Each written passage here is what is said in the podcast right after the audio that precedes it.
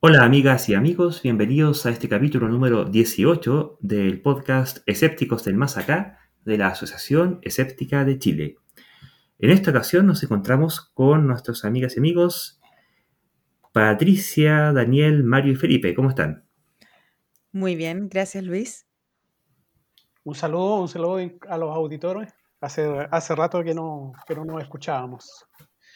Acá Felipe, también eh, un gusto estar acá nuevamente con ustedes y también saludo a todos nuestros auditores y auditoras eh, después de tanto tiempo sin grabar. Un placer también acá Daniel eh, de poder compartir el programa con ustedes. Bueno, llevábamos varios meses sin grabar y bueno, han pasado hartas cosas, estudios, trabajos, pandemia sin duda y dado que bueno, va a ser la nueva situación permanente ya tenemos que acostumbrarnos, ¿cierto? Y mm, no ha estado exento el mundo en general y sobre todo el tema de este podcast en particular, que en este caso en nuestro país Chile, de una serie de acontecimientos políticos que han motivado la labor que vamos a estar realizando en este y en el próximo podcast y que ustedes prontamente se van a, a enterar por redes sociales. ¿Qué nos pueden contar?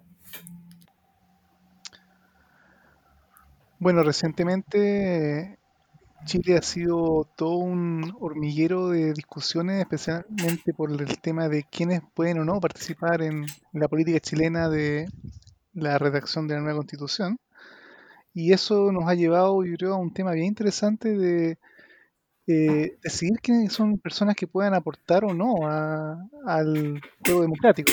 Lo cual, en principio, la teoría dice que en la democracia todos podemos participar por igual pero ¿son todos iguales o bien capacitados o pueden ser todos un aporte o no a la democracia? Yo creo que es una pregunta bastante importante y en especial viendo no solo lo que pasa en Chile, sino en otros países, inclusive Estados Unidos, con los últimos eventos que ellos han tenido ya. Eh, de todas maneras, Daniel, a mí me gustaría aclarar que en realidad todos pueden participar en la democracia. Lo que pasa es que, la democracia necesita ciertos eh, mínimos, ¿ah? como por ejemplo que la gente tenga una buena educación cívica, cosas por el estilo. Pero en definitiva, si una persona cumple con requisitos mínimos, puede participar sin ningún problema. No estamos en favor del voto censitario, digamos. Estamos claros que eh, eh, la idea que sea una representación universal. Claro, en, en, ese sentido yo también concuerdo con lo que acaba de decir Mario y ratificar Luis. Eh, la democracia no solo permite la participación de todo y todas, sino que la requiere. Así que en ningún caso se trata de excluir a personas de la participación y deliberación democrática y ciudadana, en ningún caso, pero eso no impide en lo absoluto que nos preguntemos qué características debería tener un candidato o candidata para merecer nuestra confianza, nuestra credibilidad y para que le podamos encomendar una tarea tan importante como redactar una nueva constitución, sobre todo después de los múltiples conflictos sociales que han existido en nuestro país.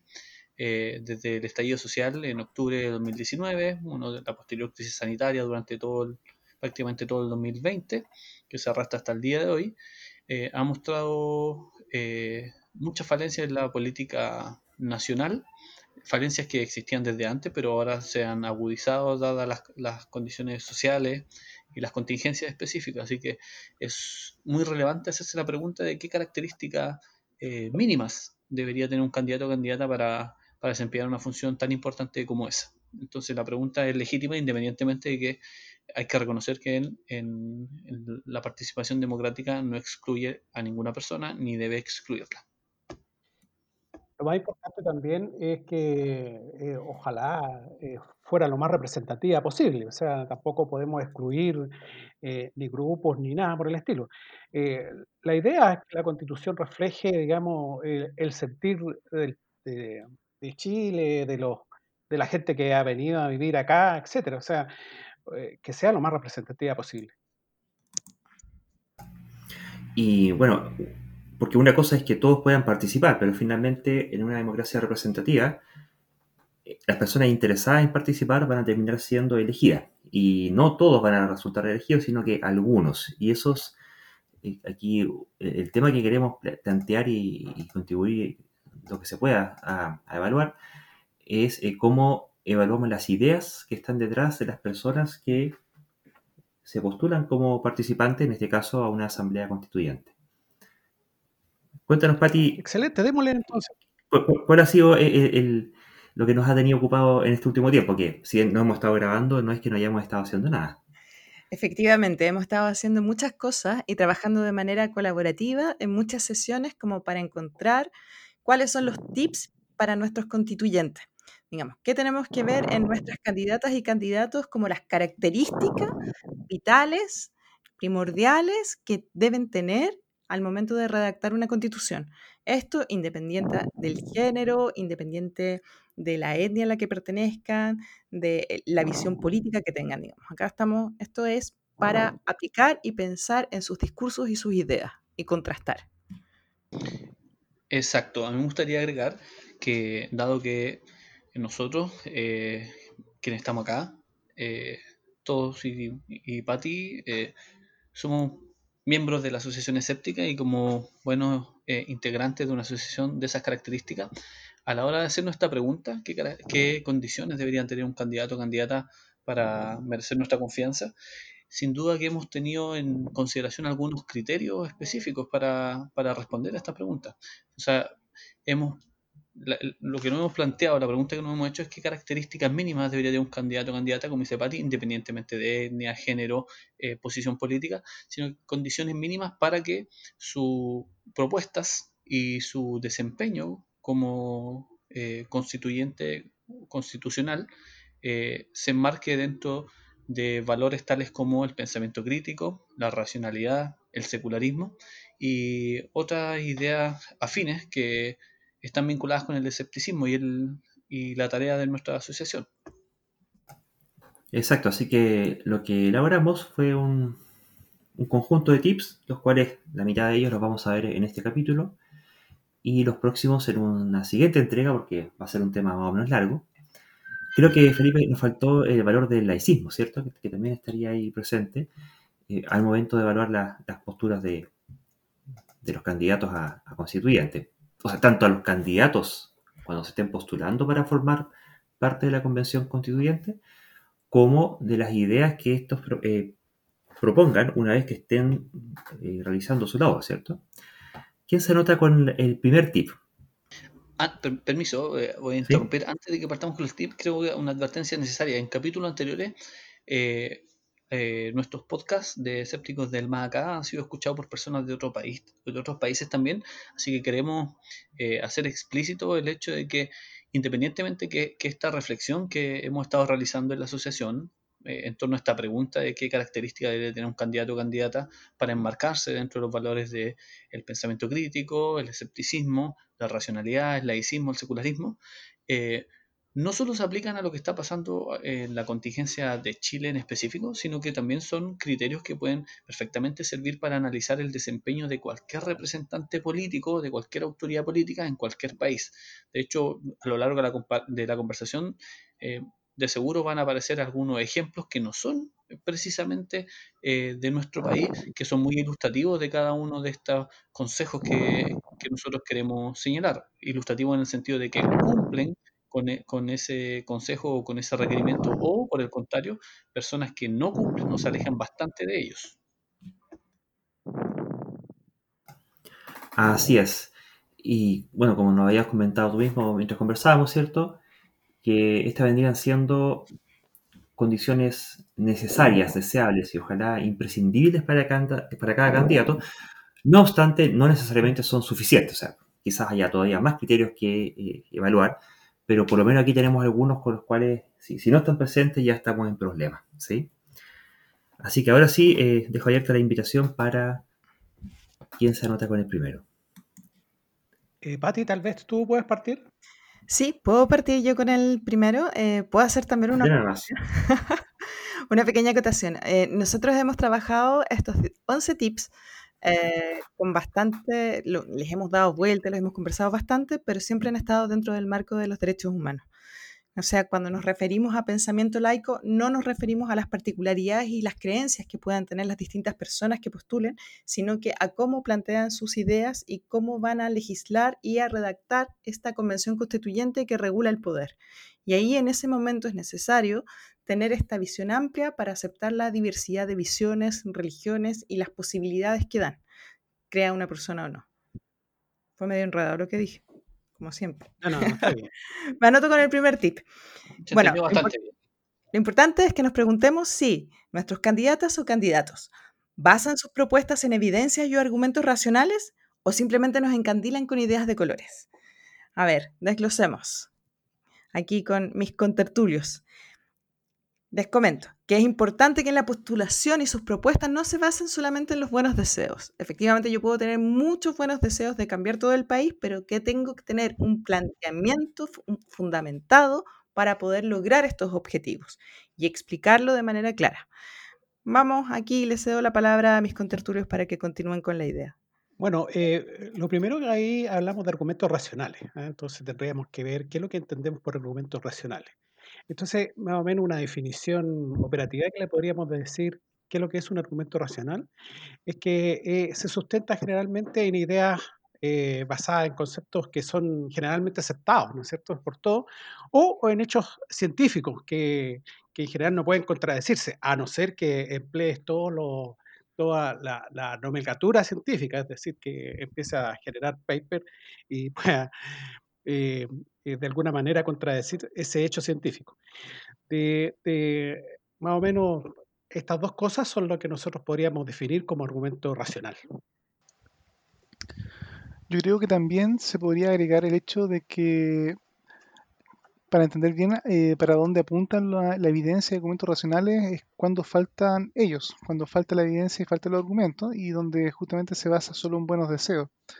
Eh, que en, en general yo creo que todas las personas que quieren postular algo propositivo tienen buenas intenciones en principio y buenas ideas, pero no bastan solamente las buenas intenciones. Por ejemplo, uno podría decir eh, World Peace, queremos, queremos paz mundial, queremos acabar con el hambre en África, queremos que no haya pobreza. Y si bien son ideas que son importantes y son fuertes, que todos quisiéramos que se logren, el cómo se va a lograr y cómo se va a plantear ese tipo de ideas no basta con solamente plantearlas. Y ahí es donde justamente eh, alguien que va a proponer algo, un marco para, para el caso de un país, no basta que diga, ya, hay que colocar una constitución que diga que Chile no es un país po- pobre. Fantástico, uno puede escribir eso, pero ¿qué significa eso? ¿Qué soluciona eso? ¿Bajo qué argumento eso va a ser una, una buena idea para sencillamente ponerlo por escrito cuando tal vez nada cambia? Y es el tipo de caso donde yo creo que las proposiciones tienen que ser, las propuestas tienen que ser mucho más pensadas y argumentadas para poder que tengan realmente un, un efecto positivo y no solamente sean letra bonita, pero solamente deseos. Eh, complementando lo que ustedes han mencionado, creo que la pregunta que, hace Mario respecto de cómo vamos a entender el término racionalidad eh, que, incluye este, este consejo, esta recomendación de que los candidatos y candidatas eh, respalden sus propuestas o apoyen sus propuestas con argumentos, las fundamenten y, la, y y la respalden con argumentos racionales, creo que algunas condiciones mínimas para, para cumplir con estándares de racionalidad, aunque el concepto de racionalidad es bien jabonoso, hay toda una literatura al respecto y bien interesante, pero creo que condiciones mínimas para tal cosa es que eh, los argumentos tengan coherencia lógica, es decir, que no, se entre en contradicción eh, y no siempre es fácil hacer eso. A veces uno dice muchas cosas de distinto tipo sobre distintas materias y a veces no se percata de que se está contradiciendo en algunos aspectos y la contradicción puede ser un buen indicador de que las ideas tienen algún problema o necesitan ser revisadas. Eso es es como un requisito lógico, ¿cierto? De, de coherencia y de, de validez. Pero además de eso, es importante que las propuestas eh, sean fundamentadas con, eh, en- con base en evidencia, es decir, que algunas de nuestras afirmaciones o proposiciones se sustenten en la realidad y haya evidencia eh, disponible que señale que algunos componentes de nuestra afirmación o de nuestras propuestas tienen asidero en la realidad.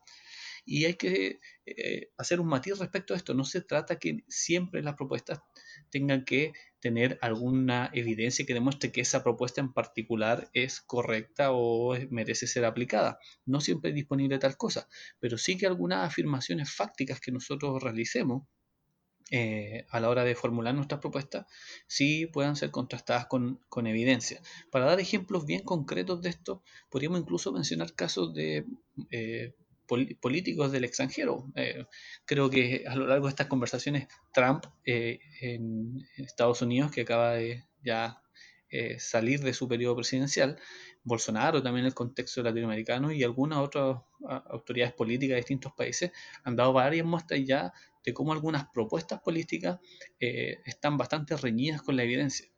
Por ejemplo, Trump y Bolsonaro han sido sumamente responsables en este contexto de crisis sanitaria y han tenido propuestas que claramente van a contrapelo de, que, de lo que las comunidades de expertos y expertas señalan respecto de cómo manejar eh, esta crisis sanitaria, respecto de qué cuidados se debería tomar y respecto de qué medidas eh, serían recomendables.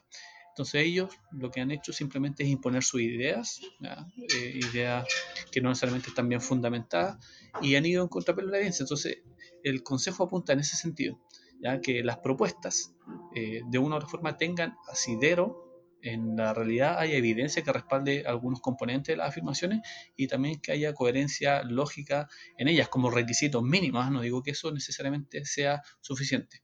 Y hay que tener muy en claro también el hecho de que las propuestas deben estar fundamentadas y desde una perspectiva lógica y una perspectiva racional, no quiere en ningún caso decir que eh, las propuestas políticas casi sean como una especie de deducción o inferencia a partir de evidencia. La definición de política y de propuestas políticas siempre requiere la deliberación ciudadana que seleccione algunos objetivos que sean dignos de ser perseguidos. No es que todo sea simplemente un cálculo lógico o casi como que la evidencia nos señala eh, directamente qué es lo que tenemos que hacer. Eso no es así. Siempre se requiere que nosotros seleccionemos algún conjunto de objetivos que queramos perseguir como sociedad y luego la evidencia y la razón nos puede indicar de qué caminos podemos tomar o cómo eso puede ser viable, pero también hay una deliberación en torno a objetivos ya que, que consideramos que deben ser perseguidos.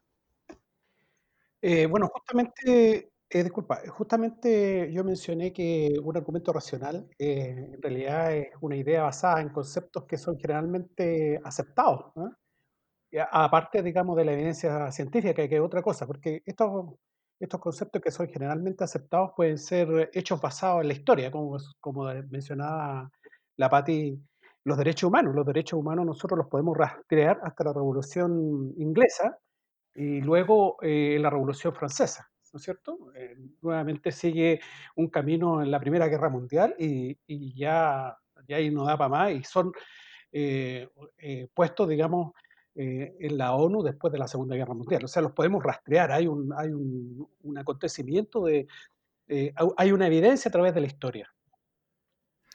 Claro, complementando lo que dice Mario, hay una evidencia a través de la historia de lo necesario que son los derechos humanos para que tengamos una convivencia civilizada. O sea, podemos ver cómo se comportaba la humanidad y en algún momento necesitamos este marco regulatorio, digamos, para tener una vida civilizada. Y retomando un poco la idea de Felipe, para decir, no queremos aquí que solamente tener unas propuestas hermosas, llenas de colores, el ejemplo de Trump es ideal. O sea, cuando él decía, We make, make, we make America great again. Vamos a hacer América nuevamente grande. Pero ¿cómo? Es la segunda pregunta. Efectivamente, el slogan, y con eso hay que tener mucho ojo, porque vivimos en los tiempos donde la política se convirtió un poco en marketing. El slogan es muy potente, pero sí vale la pena preguntarse, ok, está súper bien lo que estás diciendo, pero ¿cómo se logra? ¿Qué herramientas tenemos para lograrlo como sociedad? Con la participación de todos los, las chilenos y chilenas que vamos a votar esta constitución y todas las personas que tengan derecho a voto. O sea, no basta el slogan, sino que hay que ver cómo se implementa.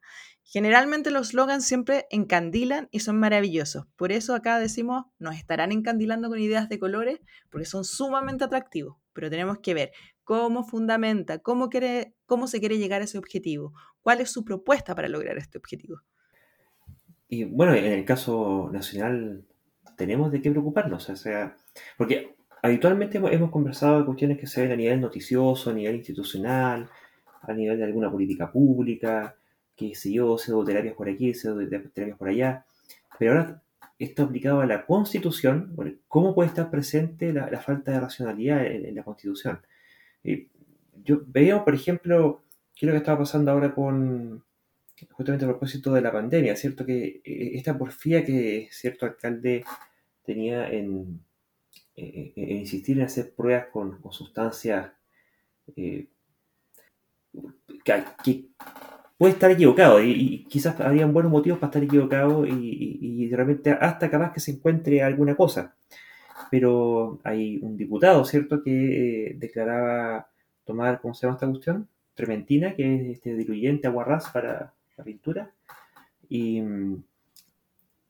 mm, aparecen con, que quieren, por ejemplo, poner el, ya, el derecho a la salud, acompañado de qué? Ya, bueno, y con reconocimiento a ciertas medicinas tradicionales, autóctonas o aborígenes, o como sea que, quieren llamarla, y, con terapias naturales. Y son, son, frases que pueden eh, aparecer en la Constitución y que, bueno, por ser Constitución, estarían, habitualmente las Constituciones son mucho más duras de modificar que cualquier ley, eh, pasarían a estar fuertemente ancladas en toda la inspiración que puede haber para el diseño de cualquier política pública futura.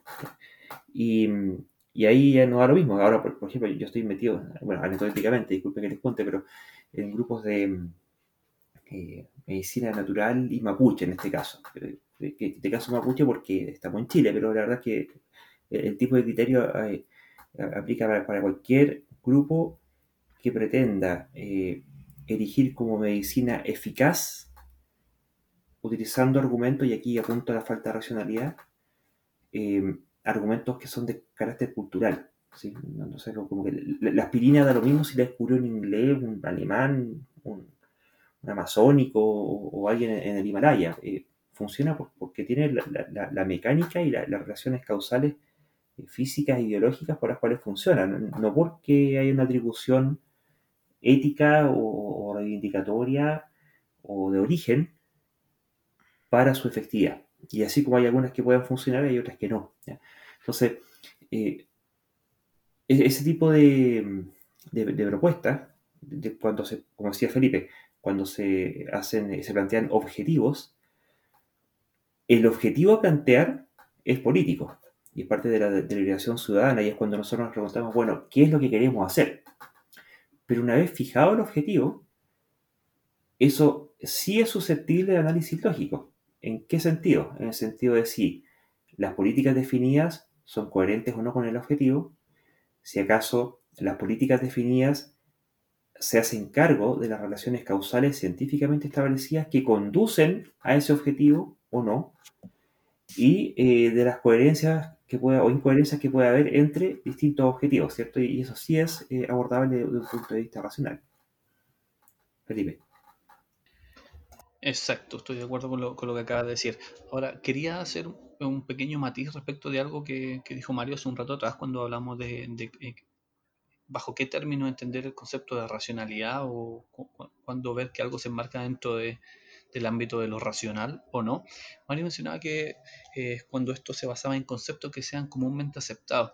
Yo creo que hay que matizar un poco qué, se entiende por conceptos comúnmente aceptados porque podría esto dar la impresión de que estamos diciendo que el consenso o, la creencia de la mayoría finalmente lo que determina lo que es racional. Y, definir racional en esos términos es bastante problemático eh, porque no necesariamente lo que crea un conjunto muy amplio de personas ha de ser cierto. Incluso hay buenos ejemplos en historia de la ciencia de que incluso lo que han creído los expertos y expertas sobre asuntos relacionados con su especialidad muchas veces también ha demostrado con el tiempo ser falso. Entonces, eh, creo que es relevante, sí, eh, eh, tener en cuenta el consenso científico, pero hay, que, hay que dejar claro que eso no implica que el consenso sea necesariamente el único aspecto o criterio que debamos observar para definir qué es lo racional y qué no lo es. Eso como un pequeño matiz.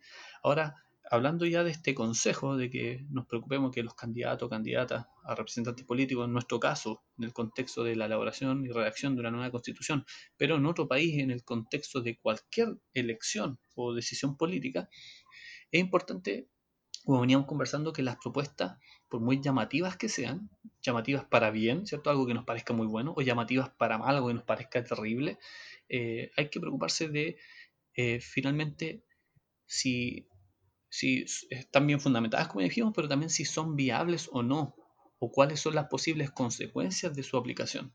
Ya, para dar algún ejemplo bien concreto, en el contexto nacional, eh, la, derecha más conservadora ¿ya? En, uno de los extremos de nuestro espectro político, eh, comúnmente ante ciertas temáticas como aprobación de la ley de eutanasia, la aprobación del aborto, o ya sean sus tres causales o del aborto libre que se está comenzando a discutir hoy por hoy, así como con otras temáticas eh, en las cuales mantiene una postura bastante conservadora, siempre trata de plantear de que si se aprueban esas medidas prácticamente va a venir una especie de apocalipsis social y político, eh, se van a corromper todos los valores y nos vamos a transformar prácticamente en, personas asesinas que no tengamos ninguna contemplación con la vida humana.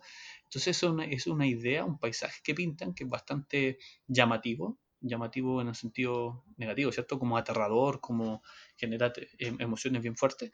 Pero la verdad es que si uno empieza a analizar eh, qué tanto eso se sustenta en la evidencia disponible, y evidencia disponible me refiero a experiencias en otros países del mundo donde esas medidas han sido aplicadas o vienen siendo aplicadas hace varias décadas, la verdad es que vemos que todos estos panoramas apocalípticos tienen bastante poco asiero en la realidad. Así que ahí hay un ejemplo concreto de lo que podría ocurrir. Eso con un extremo del espectro político. Podríamos incluso dar ejemplos con el otro extremo del espectro político.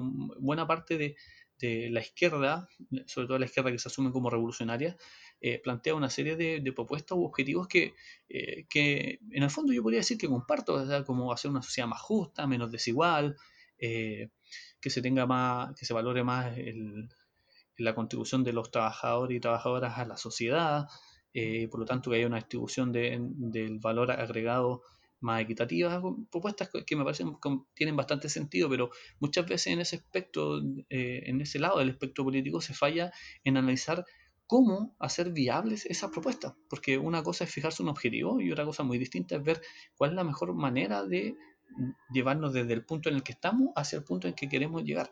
muchas veces se falla en, ese, lado del espectro político en analizar la viabilidad factibilidad. Y se suele ser bastante crítico a veces pensando que basta solo con desearlo o basta que la propuesta simplemente sea buena o justa como para que que se tenga que aplicar sin más y casi como una postura un poco irresponsable de que la carga se arregla en el camino y veamos lo que pasa después sin tener en cuenta que a veces esas medidas pueden tener serias consecuencias en la vida de las personas y asumiendo que la gente tiene que estar dispuesta a pagar esos costos eh, solo porque la idea es atractiva. Entonces ahí tenemos ejemplos, creo, concretos que, que ilustran un poco este punto. Bueno, aunque seamos escépticos, yo creo que hay un refrán que ayuda mucho que dice que el camino al infierno está tapizado de buenas intenciones. Así es. Y también el, que no sabe para dónde va termina en cualquier parte, ¿no? Eh, hay, que, justamente alinear los, eh, las causalidades. Y, y, por eso eh, nuevamente aparece el tema de la necesidad de fundamentos racionales y científicos, porque, por ejemplo, el caso de todo lo que tenga que ver con equidad, con crecimiento, con rentabilidad económica en general, aparece la economía. Y llega un punto en que alguien tiene que decir, bueno, si hago esto, va a ocurrir por tanto esto otro. Y ese tipo de afirmaciones son susceptibles de ser evaluadas, al menos en principio, puede ser más o menos complicado, en economía suele ser complicado, pero no es imposible y, hay hartos indicios. Entonces, eh, igual son cuestiones que se pueden someter a prueba y cabe evaluar bajo este tip de, de que si acaso las propuestas de los candidatos se basan en evidencia y argumentos racionales, cabe evaluar si es que acaso los pronósticos económicos ya sea para bien o para mal, tiene algún fundamento. Todavía me acuerdo de Axel Kaiser que estaba asustado porque el dólar iba a subir mucho y al final no subió tanto. Y, él es un adalid del, del eh, austro-libertarismo acá en Chile, ¿cierto? Y, da lo mismo, lo puedo haber dicho y, da lo mismo. Entonces, eh, no sé si quieren agregar algo más sobre este punto o pasamos al siguiente. Vamos al siguiente, yo creo, ¿no? Bueno, ok. ¿Cuál es, Daniel? Eh, ¿cuál es? A ver, Segundo tip, para fijarnos en nuestras candidatas y candidatos constituyentes. Critica pertinentemente las ideas contrarias y no solo al adversario o adversaria. Entre paréntesis, la segunda pregunta. O nos están embaucando con menos ataques personales. Acá yo creo que muchas personas encarnan ideas que no son totalmente, eh, por decirlo así, ¿cómo podríamos? Bueno, es válido formular críticas a los adversarios políticos siempre que estén debidamente fundamentadas, haciendo uso del argumento pertinente. Es decir, vamos a criticar los argumentos y no a las personas. Ya no tienen, cuando uno ve a un adversario político, cosa que está muy bullada y se explota mucho en los programas de televisión de debate, es que se ataquen a las personas y no a las ideas, cuando a veces personas totalmente adversarias en lo político podrían tener buenas ideas, buenas ideas que pueden servir al bien común y a la civilidad. Entonces acá eso es un punto que deberíamos revisar. Entonces, si bien puede haber aspectos criticables en lo personal de una persona, no necesariamente implica que sus ideas estén equivocadas. ¿Critica las ideas o solo a las personas? Y acá podríamos revisar hartos casos. Esto tiene que ver con los, ¿cuánto se llama? Con las falacias que cometemos, ¿no es cierto? No solamente se cometen en este tipo de cosas, eh, aquí tenemos el argumento ad hominem, ¿no? Es decir, atacar a la persona y pero también eh, en este mismo punto podríamos tener el, este, el hombre de paja, o sea, el ridiculizar lo que el otro está diciendo. Ahí tendremos el tema. Y por último tenemos el cuento se llama esta falacia argumentativa ad vericundiam, digamos, que en el fondo incluso la persona más sabia se puede equivocar. O sea, e-, es como un resumen, digamos, de, de estos, de estos tres falacias yo creo que también es importante ver que cuando hay posiciones encontradas, sin lugar a dudas que esa posición encontrada va a debatirse, y en este caso, como van a haber propuestas de extremos políticos o de posiciones probablemente extremas entre sí, eh, cada lado probablemente va a intentar, en un caso político de un debate, llevar la decisión o la redacción en este caso a su punto de vista perfecto tal como lo dijo. La parte contraria va a decir otra cosa, probablemente va a decir que está mal, pero ¿por qué está mal? Puede ser que efectivamente la parte contraria tenga razón en, en, algún momento de decir que alguna idea muy bien dicha y mejor muy querida por un bando eh, es incorrecta. Y ahí donde conviene justamente que la gente esté preparada para debatir acerca de ideas y no sencillamente entrar justamente a, puras acusaciones como, ah, es que tú eres comunista, o es que tú eres rojo, o tú eres un facho, o sencillamente atacar a la persona en sus cualidades, pero que tú, no sé, dijiste algo en las redes sociales, cuando en realidad ninguna de esas cosas necesariamente demuestran ni lo equivocado que está la persona en su idea, o cuán correcto puede estar. Y eso, ese ejercicio en este caso de de ver a los candidatos, como estamos hablando de evaluar a candidatos, en los debates que hayan tal vez eh, de aquí a la, fecha de votación, si uno ve que en sus intervenciones caen en ese tipo de práctica, yo diría que es una especie de alerta de decir, bueno, si es elegido, ¿realmente va a cambiar ese tipo de forma de argumentar y forma de participar o sencillamente va a caer lo mismo?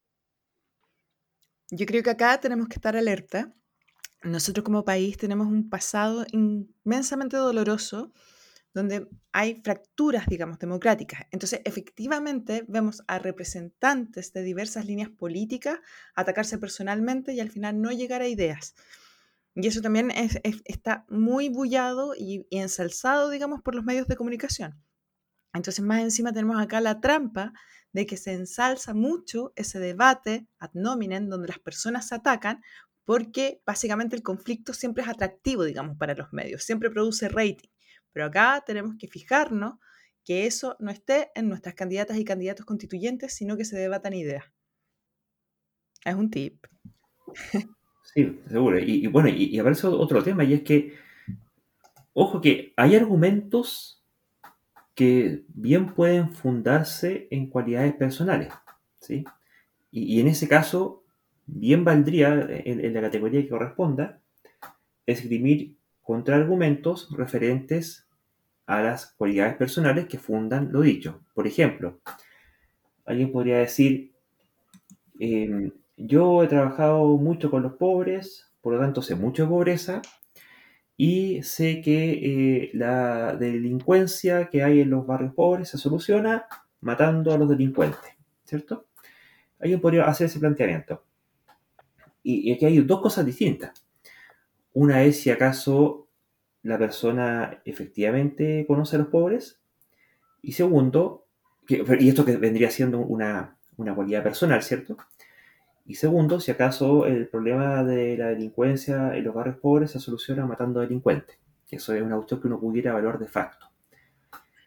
entonces, alguien podría decir, bueno, esta persona no conoce la pobreza porque la verdad es que, no sé, vive no sé dónde, en tal parte, trabaja en esta otra cosa y la verdad es que la pobreza con suerte la conoce por diccionario, ¿cierto? Y eso sería un argumento apelando a la persona, a sus atributos personales, y, sería pertinente respecto a refutar la primera idea, que es la de que esta persona eventualmente conociera bien la pobreza, ¿cierto? No obstante, sería independiente respecto de la validez o invalidez de la, tesis de que la delincuencia de los barrios pobres se soluciona matando a delincuentes, ¿cierto? Entonces, en la medida que no, se produzca esa confusión, o, al revés, uno podría decir, mira, sabes que estás equivocado, la, delincuencia de los barrios pobres no se soluciona matando a los pobres, sino que se soluciona de esta otra forma. Por lo tanto, tú no eres una persona que conoce la pobreza.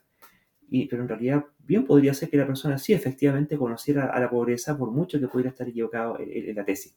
Entonces, ahí creo que es importante distinguir que a lo que nos estamos refiriendo es a que, que, que es el fondo de la falacia ad hominem, ¿cierto? Que, es la, las tesis o las afirmaciones realizadas que no sean referentes a sus cualidades personales van a ser válidas o inválidas de forma independiente de sus atributos personales. Y eso no quiere decir que sus atributos personales eventualmente puedan ser eh, refutados y, por tanto las las afirmaciones que se hagan basadas en sus atributos personales pueden o no tener fundamento, que son dos tipos de críticas aparte. Felipe. Eh, como complemento a lo que ustedes vienen mencionando, me gustaría partir haciendo una afirmación general eh, relacionada con este, con este consejo en específico, ¿cierto? Este consejo de que es sumamente importante que eh, los candidatos y candidatas se centren en, en el debate de ideas y no tanto en los ataques personales. Primero hay que partir afirmando, creo yo en términos generales, que la crítica, realizar críticas de todo tipo, es algo sumamente necesario para la vida en sociedad y necesario incluso para las relaciones interpersonales a nivel micro también. La crítica es algo que eh, nos permite expresarnos primero, expresar nuestro desacuerdo con, con, cualquier idea en específico, nos permite fundamentar nuestro desacuerdo, nos permite exponernos a opiniones diversas para contrastar puntos de vista y eventualmente enriquecer nuestro punto de vista o darnos cuenta que estamos equivocados o equivocadas respecto de cosas que pensábamos. la crítica es sumamente fundamental. ¿ah? De hecho, en, las comunidades científicas y, en la ciencia como actividad humana, que, que, es la mejor herramienta de que disponemos hasta ahora para eh, conocer diversas facetas de nuestra realidad, eh, la crítica es un valor fundamental y está institucionalizada, ¿cierto? Aunque debido a ciertos contextos específicos a veces igual ocurren errores y a veces igual se pasan algunas cosas, pero la crítica es un valor importante en la vida en sociedad y es importante también para conducir las sociedades hacia caminos eh, más provechosos y, para los caminos que las mismas sociedades decidan para sí mismas. Entonces, eh, quería partir haciendo esa afirmación general, entonces la crítica es necesaria. Y es necesaria no solo la crítica respecto de las ideas, sino que también es necesaria a veces la crítica en términos personales. Es decir, no es que criticar eh, en términos personales a alguien esté necesariamente mal, como ya lo, han dicho anteriormente algunas personas. Eh, y, y, se puede poner un ejemplo de esto, por ejemplo, por ejemplo, en el debate de políticos, en este caso la elaboración de una nueva constitución, el planteamiento de distintas candidaturas, perfectamente uno podría criticar a un candidato o candidata porque haya sido acusada o condenada por casos de corrupción política, por ejemplo, que se haya visto implicada en cuestiones de fraude al Estado o, fraude que afectó a muchas personas. Eh, en ese caso, para efecto de, evaluar la confiabilidad de un actor eh, político en específico, es sumamente pertinente ver si ha estado involucrado en casos de este tipo. Y eso sería una especie de, ataque o crítica personal que está completamente fundada y que es pertinente para, el tema sobre el cual estamos hablando, que en este caso es una propuesta política, la definición de una nueva constitución que rija cómo se administra el poder en, en nuestro país. Entonces, no, no, es que necesariamente una crítica personal vaya a ser falaz. De hecho, en teoría de la argumentación, hoy por hoy, no se considera que las falacias sean sea un, modelo arquetípico que siempre necesariamente esté equivocado y siempre necesariamente sea falaz. Hoy por hoy, en teoría de la argumentación, se asume que las falacias eh, se configuran como tal un, en un contexto comunicativo y en un contexto de discusión crítica en específico. ¿Ya?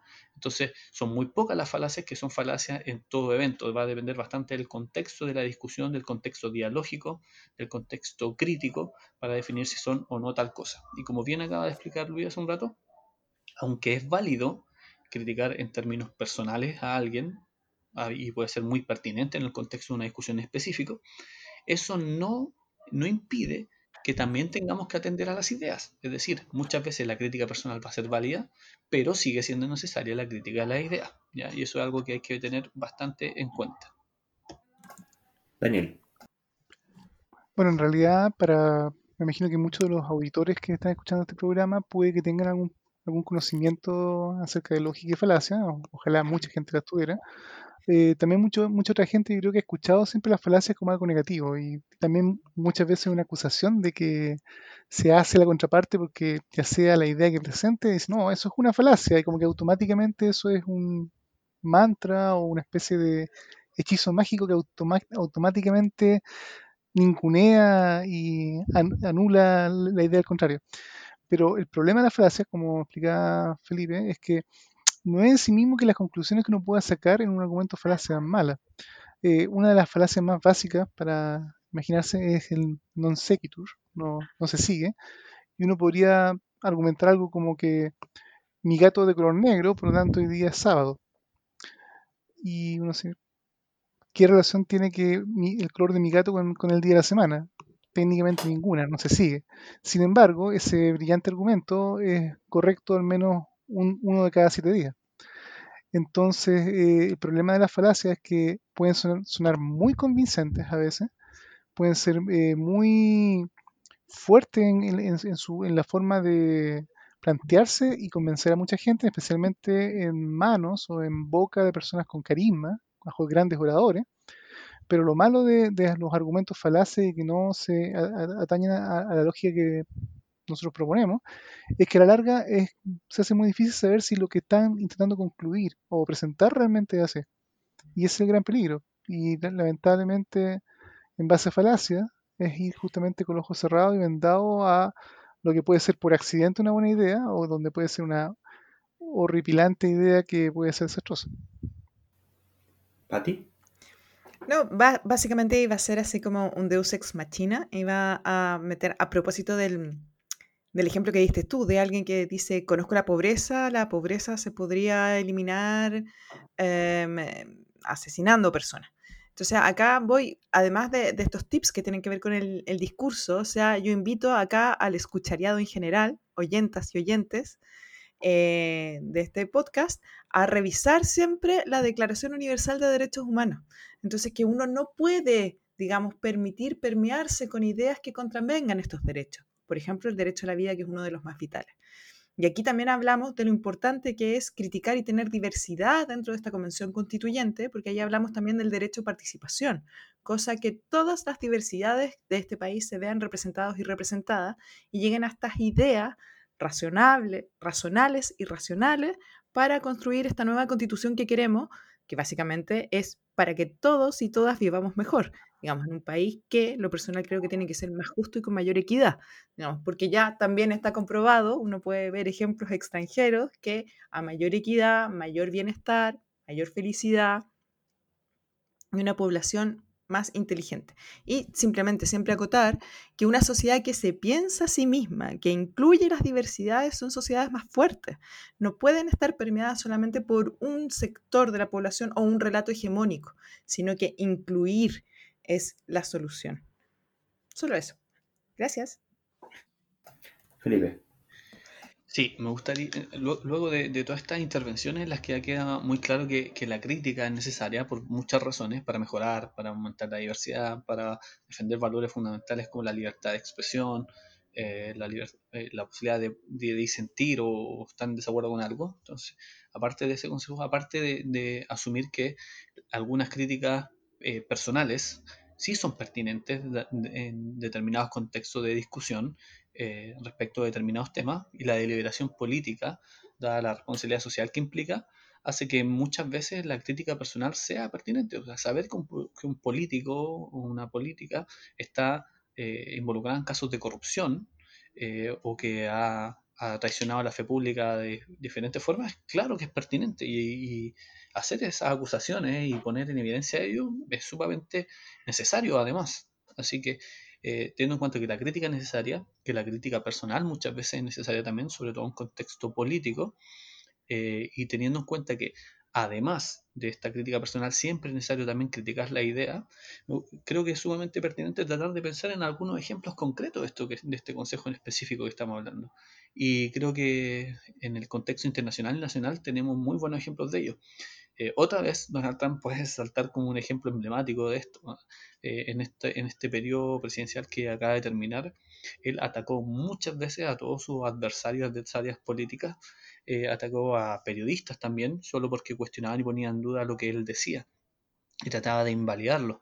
Eh, un caso emblemático es en la campaña presidencial que lo, definió como presidente, las mentiras que, eh, que él hizo circular y de las que se aprovechó finalmente respecto de, su principal adversaria en, en las presidenciales, eh, acusándola de estar involucrada en una red de, abuso infantil y cosas por el estilo, son muestras de algunas estrategias bastante bajas en las que se trata de, centrar la discusión en ataques personales y además en ataques personales que eh, no tienen ninguna evidencia de, que sean ciertos.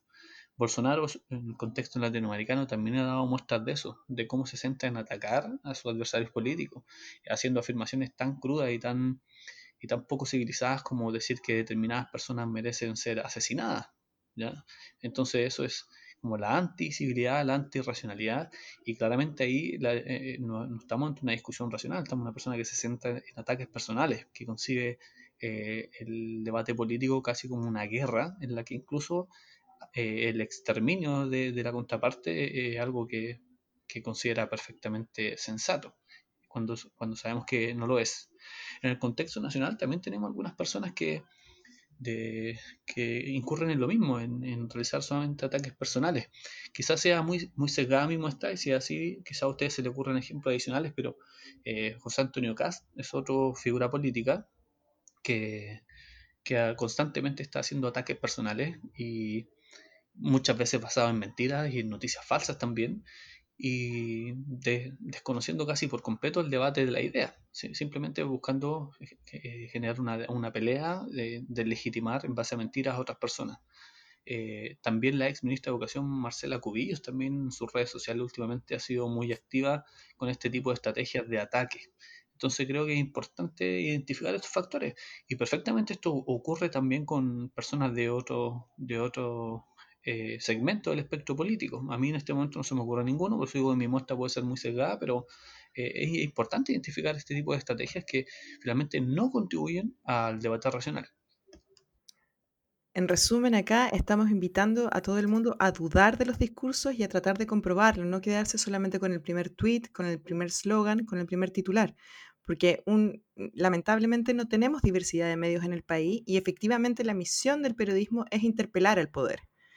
Y si no lo cumple, por lo menos nosotros, ciudadanos y ciudadanas, deberíamos estar siempre cuestionándonos de dónde vienen los dichos de la gente con poder, que son nuestras autoridades, que son nuestros cargos políticos que hemos elegido. No siempre van a decir verdades, o sea, errar es humano, también tomemos en cuenta esa parte, pero efectivamente interpelar el poder y cuestionarse cada palabra de lo que dicen y de dónde vienen sus dichos es importante para tener decisiones ciudadanas informadas. Bueno, al respecto a eso, creo que hay, un tema que... Una cuestión es la coherencia lógica, racional o el fundamento de las evidencias, lo que se puede decir, pero no nos olvidemos de que esta finalmente campaña y este, este proyecto, este proceso es un proceso político. ¿Y, la política qué es? Es, bueno, cómo nos ponemos de acuerdo para distribuir el poder. Y en este caso, a través, en el caso de la democracia, a través de representantes. Entonces, la persona que está representando, este, este, este, haciendo eso, está representando a las personas que votaron por ese representante. Entonces, y esa persona que está representando es una persona que tiene sus propios intereses, tiene su agenda, puede tener conflictos de intereses, puede tener eh, otros intereses distintos a los declarados públicamente. Y, y eso es, es la norma. Normalmente así funciona. Entonces, cuando se delega la representación de mis intereses en otro, nunca es inocente o inocuo cuál es el entrecruzamiento o la eventual incluso contraposición entre los intereses que tiene uno cuando elige representante con los intereses que el representante tenga. ¿sí? Y por eso la e-, evaluación ética y, los, atributos personales de este representante son fundamentales. Y, claramente eh, hay, eh, gente que está muy alineada, sabemos, eh, que, es lo que hemos visto en el caso de Chile ahora, ¿cierto? Con el raudal de políticos que ante el, interés generalizado de la ciudadanía de, no votar por políticos habituales, históricos, sino que por gente, entre comillas, independiente, muchísimos se aprovecharon de eh, el eslogan de independiente sin ser independientes de, verdad. ¿Y qué es lo que hicieron? Arrancaron en masa de su inscripción formal en partidos políticos, cesaron en, muchos cargos públicos también, para poder postularse como independientes. Pero otras bambalinas siguen exactamente las mismas redes de poder y las mismas redes de intereses. Y tenemos que saber que cuando ellos estén en ejercicio, primero como candidatos a la constituyente y segundo como partícipes de ella, van a estar representando esos mismos intereses por mucho que tengan la etiqueta de independiente. Entonces, y, ahí eh, es un atributo personal, claramente. Y, ahí sí nos importa quién es la persona que hace, que piensa, si, es, idónea o no, y cuáles han sido sus virtudes y sus vicios en su trayectoria pública. Así que e, eso en ningún caso vendría a ser una, una mera especulación, una, mera descalificación de dominam, sino que em, pasa a ser eh, consustancial con las propuestas que vaya a hacer. difícilmente va a querer una cosa y va a salir a proponer otra. Va a salir a proponer lo que quiere proponer. Y, los puntos y las comas, las palabras de más, las palabras de menos y, el diablo de detalles que va a haber en la redacción de la Constitución va a tener tanto por abundancia como por carencia, o, van a buscar que tenga la representación y las puertas y, diríamos hasta los portales para que se pueda hacer eh, lo que sea coherente con sus propios intereses. Felipe. Claro, para que vayamos terminando con este punto en el que no hemos sentido bastante, me gustaría solo agregar que trae este consejo en específico, el consejo de que nos fijemos que los candidatos y candidatas eh, se centren en el debate de las ideas y no en mero ataques personales, aún reconociendo que en ocasiones las críticas personales son sumamente pertinentes en el debate político, me gustaría señalar que este consejo, trae este consejo, además de, haber una defensa de la racionalidad, también hay un valor social sumamente relevante en juego, que es la mantención de la civilidad. Porque cuando en una discusión caemos en los ataques personales y los ataques personales se transforman en la norma, lo que está ocurriendo finalmente es que estamos no solo renunciando a la racionalidad, a mantener la discusión en un marco de razonabilidad, como la teoría de la argumentación señala que debería ocurrir, ¿cierto? Eh, mantener todo en, un marco de razonabilidad, sino que además se renuncia a la civilidad. La racionalidad de, la racionalidad depende de muchas cosas y una de ellas la civilidad.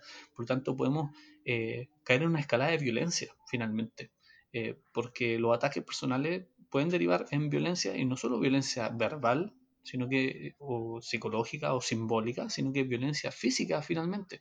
Cuando renunciamos a mantener la discusión en un marco de razonabilidad, de racionalidad, e incurrimos en los ataques personales, empiezan a primar las emociones, empiezan a primar eh, eh, los sesgos, empieza a primar eh, la violencia finalmente. Y es, perfectamente posible que las cosas terminen en eso.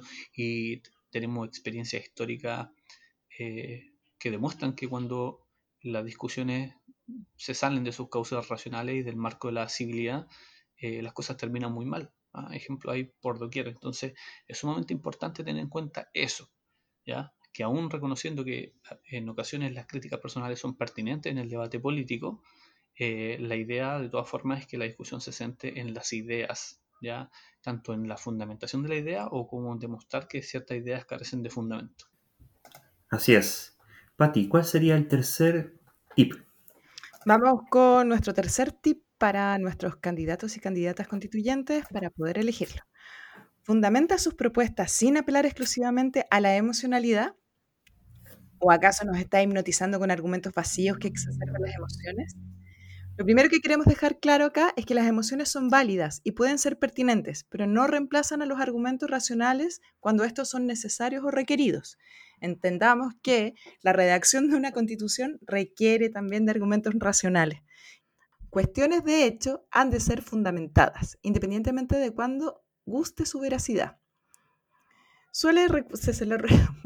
Si alguien suele recurrir a ideas patrióticas, religiosas, raciales, al miedo o a generalizar experiencias personales a falta de mejores argumentos, está buscando exacerbar las emociones de la ciudadanía. Son estrategias, digamos, para exacerbar los ánimos y llamar al voto. Pero acá, de nuevo, preguntarnos qué, dónde está la emoción, dónde está el peso del argumento.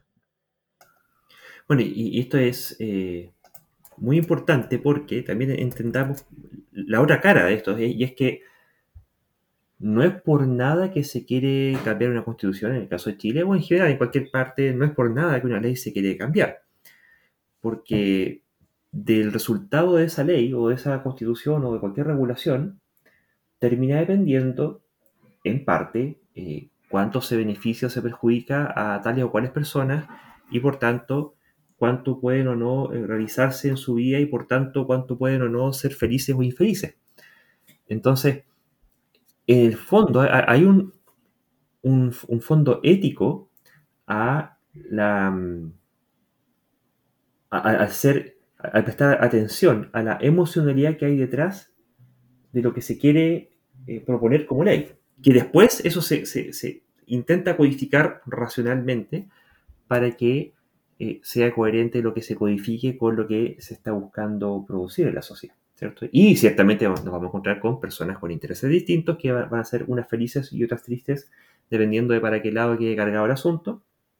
Y eso es lo que va a estar en la disputa tanto constituyente como en general en la redacción de cualquier ley o reglamento.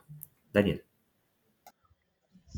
El tema de las emociones y el tema de la política, sin lugar a duda también que la emoción es válida, eh, es lo que nos mueve muchas veces a actuar, a tomar decisiones o a hacer cosas.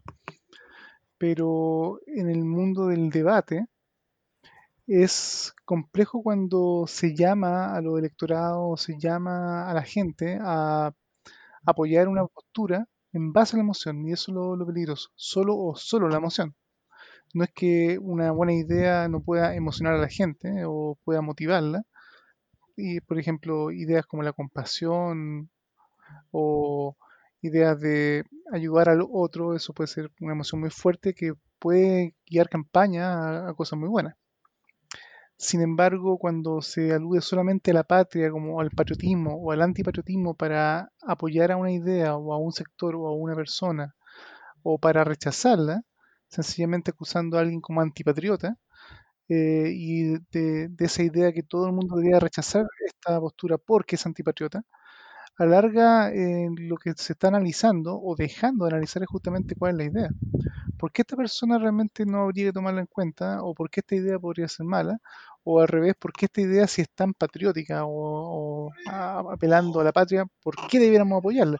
Y eso no puede quedarse solamente en los eslogans que inflaman a la, a la, a la gente en su, en su forma de, apoyar, como pasa un poco con los equipos de fútbol. Sin ir más lejos, muchas veces las pasiones que está el deporte es un buen ejemplo donde priman más que nada las emociones. Mi equipo puede jugar muy mal y eh, puede ser un hecho fáctico que puede estar último en la fila, pero a punto de perder o lo que sea, pero yo lo apoyo y es lo mejor que hay, estoy dispuesto a dar la vida y probablemente inclusive pegarme puñetazos con alguien más y de otro equipo. Ese tipo de cosas eh, no deberían estar en la política, menos en, en el nivel de política que necesitamos. Y por lo mismo, eh, si uno ve que un candidato eh, basa justamente en intentar ganar apoyo, voten por mí, por el patriotismo, por la patria, y se queda solamente en las emociones, solamente inflamar el corazón de sus electores, pero sin realmente ir a ideas más allá de eso, creo que es algo inclusive peligroso y es lo que también muchas veces se llama populismo.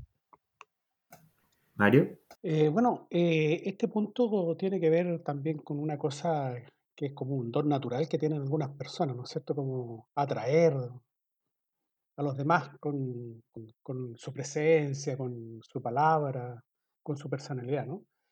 Eh, esa capacidad que tienen algunos oradores, algunos líderes, eso se llama carisma. Entonces, eso es inevitable. O sea, hay gente que inevitablemente eh, apela a cosas como la emocionalidad. Y bueno, eh, hay que estar atento, ¿ah? Hay que, ¿cuánto se llama? Hay que, eh, de alguna manera, saber eso para darse cuenta eh, de, de aquello y, y- y separar la paja del trigo. En relación a este tema, me sí, gracias Luis. En relación a este tema, eh, me gustaría también señalar y ratificar la, la idea que ya ha sido mencionada. No se trata que aquí estemos hablando de negar la existencia de emociones ni de invalidar las emociones. Eh, desde el punto de vista de la psicología, por ejemplo, se sabe que es la validación emocional es algo sumamente necesario, es decir, reconocer que tenemos emociones, reconocer que las personas eh, sienten emociones y validar el hecho de que las sientan. Eh, lo que no implica ¿ya? necesariamente que, que las emociones estén fundadas en razonamiento eh, adecuados, pero en principio no se puede negar las emociones, es una muy mala idea negarlas, incluso eh, el procurar sistemáticamente negar la emocionalidad puede dar origen incluso a patologías eh, psicológicas o a problemas psicológicos. Entonces es importante reconocer que es normal que sintamos emociones y no es malo en principio que algún político o alguna política despierte ciertas emociones en nosotros. Ah, por ejemplo, cualquiera que haya visto algunos discursos eh, políticos a nivel mundial emblemáticos, no sé, pienso en Martin Luther King, en las eh, primeras feministas que lucharon por, partieron luchando por el derecho a voto de las mujeres, son discursos sumamente conmovedores, ¿ya? Y activan ciertas emociones, en este caso positivas en, algunos, algunas de nosotros, ¿cierto? Entonces no es que eso esté mal, pero debemos también preocuparnos de que además de despertar estas emociones positivas o negativas también, en algunos casos, ¿cierto? Eh, haya ideas eh, fundamentadas. Que, nos permitan entender, analizar y finalmente decidir si ciertas propuestas merecen nuestro apoyo o no, o si ciertas propuestas merecen nuestro rechazo o no. Entonces, tener argumentos racionales para ello. Además que hay que entender que esta dicotomía que muchas veces se suele plantear entre emociones y racionalidad es bastante artificial de una u otra medida. Ya, siempre me acuerdo del libro de Antonio Damasio, El, el error de, de, Descartes, donde muestra la, eh, planteaba la estrecha conexión que existía entre las emociones y el, y, y el pensamiento lógico racional, eh, cuestión que no ha sido más que ratificada conforme han existido nuevos avances en, en, la neurociencia y otras disciplinas asociadas. ¿Por qué digo esto? Porque uno, eh, las emociones pueden eh, dar cabida a determinadas ideas y razonamientos. Es decir, nosotros, por ejemplo, podemos sentirnos indignados por algo que está ocurriendo en nuestra sociedad, luego reflexionamos sobre ello y esa reflexión puede finalmente eh, hacernos sacar ciertas conclusiones respecto de qué cosas están funcionando mal en la sociedad y qué habría que hacer para cambiarlas. Entonces ahí tengo un ejemplo de cómo un, una reacción emocional nos lleva a detectar que existe un problema y cómo luego reflexionando sobre ese problema podemos llegar a formarnos cierta idea eh, sobre lo que ocurre, sobre lo que hay que hacer y encauzar nuestro malestar y transformarlo en acción, por ejemplo. Pero también puede ocurrir lo, lo contrario, hay ciertas ideas que nosotros asumimos, incluso ideas que pueden ser erróneas, que pueden activar cierto tipo de emociones. Por ejemplo, si yo eh, llego en Internet a participar en un, en, a incluirme en un grupo de personas con pensamiento eh, libertario económico, ¿cierto? Eh, que piensan que eh, el cobro de impuestos es un robo y que no deben existir los impuestos. Y si yo llego a formar parte de un grupo así y asumir como cierta esa idea, cuando yo vea una medida política tal es como que se sube el impuesto a los más ricos, por ejemplo, me voy a indignar. ¿Por qué? Porque hay una idea que yo asumo como cierta eh, y que termina, termino asignándole una importancia muy grande en mi vida y en mis convicciones. Entonces veo que cualquier cosa que ocurra en la realidad, que de una forma no sea consistente con esa idea que yo tengo, me va a producir indignación. Entonces ahí tenemos un ejemplo de cómo ciertas ideas que asumimos, que creemos que son lógicas y creemos que son racionales, también pueden motivar eh, que nosotros sintamos ciertas emociones. Entonces tampoco es una cuestión tan dicotómica. Entonces, ¿de qué se trata aquí finalmente? De reconocer que las emociones son válidas, pero reconocer que para a la hora de tratar de definir cuáles son las mejores propuestas políticas, cuáles son los mejores candidatos o candidatas, eh, no dejemos de oír nuestras emociones, pero también procuremos eh, llevar a cabo un análisis racional y tratar de identificar cuáles son los argumentos racionales que, que, motivan nuestras decisiones, ya sea a favor o en contra de alguna medida o de algún candidato o candidata.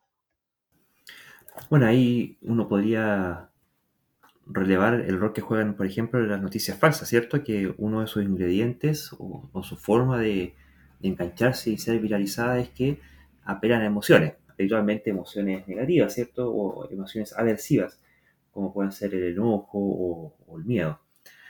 Y que mm, si lo que le pasó, por ejemplo, a, sin más lejos, en Estados Unidos, ¿cierto? Con este asalto al Capitolio, porque el, el expresidente Trump eh, cacareó a los cuatro vientos que la elección que él había perdido era fraudulenta, ¿cierto? Que le habían robado la elección. Y un grupo importante de gente, que son los que vimos, pero definitivamente mucha más gente que, no vimos, creía genuinamente que eso era cierto. Y les gatilló una emoción de indignación, de rabia y de, ira, ¿cierto? De, fuerte oprobio, que ellos buscaban resarcir y por tanto esa emoción dio pie al acto que era el de organizarse y e ir todos juntos a tomarse, en este caso, el Capitolio. Bueno, mala idea, quizá hay forma. No, no, sé qué piensan ustedes. eh, ciertamente hay ideas más inteligentes que otras, pero cuando uno. Habitualmente uno, uno como que quiere comparar las, las, diferencias entre las mejores ideas, pero también uno cuando quiere comparar las, las peores ideas, eh, porque esta gente fue al Capitolio, se tomó el Capitolio y bueno, y, después de eso, ¿qué? ¿Van a venir, qué sé yo, los marcianos? No, no, no. Le faltó una continuidad más allá. Pasa como con las películas, ¿cierto? Como con las películas, eh, como que todo está hecho para que funcione, ¿sí? Y, funciona, bueno, porque es película, porque en la realidad no, funcionan las películas. para que hubiera resultado algo como que lo que pensaron en el Capitolio, eh, le faltó un poquito más de, de análisis si es que querían conseguirlo, ¿no? Pero eh, ahí tenemos el caso de cómo ideas eh, erradas terminan eh, funda fundando y motivando acciones que terminan siendo desastrosas. Daniel. Bueno, el tema del Capitolio es un episodio que se va a estudiar y se va a analizar por mucho tiempo, porque en fondo fue de partida impensable. Yo creo que hasta los, mismos medios de comunicación norteamericanos están en shock, digamos. Y efectivamente decían, bueno, la última vez que esto pasó en el Capitolio fue en 1800 y no sé cuándo, cuando los ingleses estaban en guerra o no sé qué, y ahora vemos un montón de gente entrando. Eso era no solo inesperado, era chocante. Pero también se ve una cosa muy paradójica, que más allá que Trump llamó a, toda la gente que estaba ahí a marchar hacia el Capitolio, eh, pasó, yo creo, un poco el fenómeno que pasa con los perros cuando persiguen a los autos e intentan pillarlo y de repente se auto para, el perro no sabe qué hacer. Como que ahora ya listo, pillé el auto y ahora qué hago. eh, bueno, algunos perros en Antofagasta alguna vez sí descubrieron que podían romper las, las placas patentes o mordían los neumáticos, esos fueron más astutos. Pero ante la sorpresa de de pronto esta, este objetivo, lograrlo de golpe sin un plan, muchas veces lo que queda es la perplejidad y el desorden. Y yo creo que para fortuna de la democracia norteamericana, estos tipos no eran muchos. Yo creo que no esperaban realmente poder entrar al Capitolio y de pronto se dio una sumatoria de circunstancias que también yo creo que se van a investigar de por qué habían a lo mejor tan poca cobertura de policía y muchos otros porqués que se eran extraños, digamos.